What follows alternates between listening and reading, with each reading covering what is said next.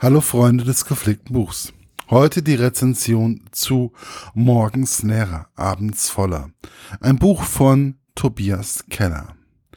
Ey, Alter, ich schwöre, bei Fabian Trier 28 und Lehrer läuft's gerade gar nicht rund. Seine Freundin Tine kehrt früher als geplant von ihrem Selbstfindungstrip aus Mexiko zurück. Als Radikal-Vegetarierin mit radikalem Kurzhaarschnitt und Poseidon im Gepäck, einem arroganten, fetten Kater und dann diese Wette mit Erzfeind Frühling. Im Vollsuff hat Fabian mit seinem Lehrerkollegen gewettet, in der Lernstandserhebung mit seinen Schülern besser abzuschneiden. Hier geht es nicht nur um die Ehre, sondern auch um Fabians Auto, seinen Job und die Verbeamtung. Und nicht zuletzt vor, um Fabians schwierige, äh, besondere 9a, mit der er sich durch die bekloppte Wette in eine fatale Abhängigkeit begeben hat. Meine persönliche Rezension. Ich habe mit diesem, mir mit diesem Buch ja etwas schwer getan. Es ist mir immer wieder zwischen die Finger gekommen und dann kam ein Jetzt doch noch nicht. Irgendwann war es dann soweit. Mir war wieder mal nach etwas Lustigem und so fiel der Blick nun endgültig auf morgens leerer, abends voller. Und was muss ich sagen? Es ist vom ersten Kapitel ein wirklich lustiges Buch, welches einem seine Alltagssorgen gut vergessen lässt. Die Story hat mich teilweise ein wenig an Fuck you Goethe erinnert, wobei es hier um einen richtigen Lehrer mit seinen durchgeknallten Freunden dreht. Dazu noch eine Freundin, die nur in ihrer eigenen Welt lebt und in der sie immer wieder versucht, Tiere zu retten, welche gar nicht gerettet werden wollen. So zum Beispiel der Ameisenbär aus dem Duisburger Zoo oder die Lurche und Kröten, welche sie eine welche sie eine gute Reise über die Verkehrsstraßen im Ruhrgebiet ermöglichen will.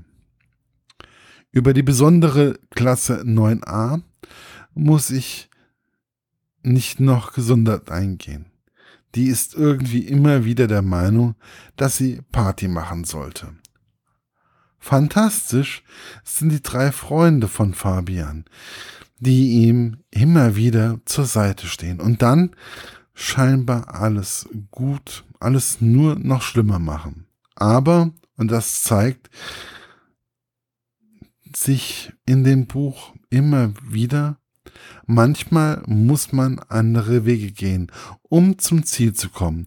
Man darf nicht auf althergebrachte Wege setzen, sondern muss sich immer wieder selbst erfinden. Das kann manchmal durch Anstöße in einer Situation sein, wo man denkt, da kann jetzt nicht draus werden. Im Suff kann man solche Dinge nicht entwickeln.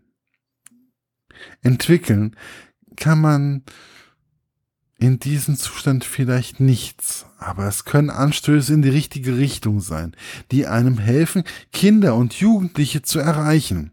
Man muss diesen Kids auch ab und zu etwas zutrauen und man muss auch dahinter stehen.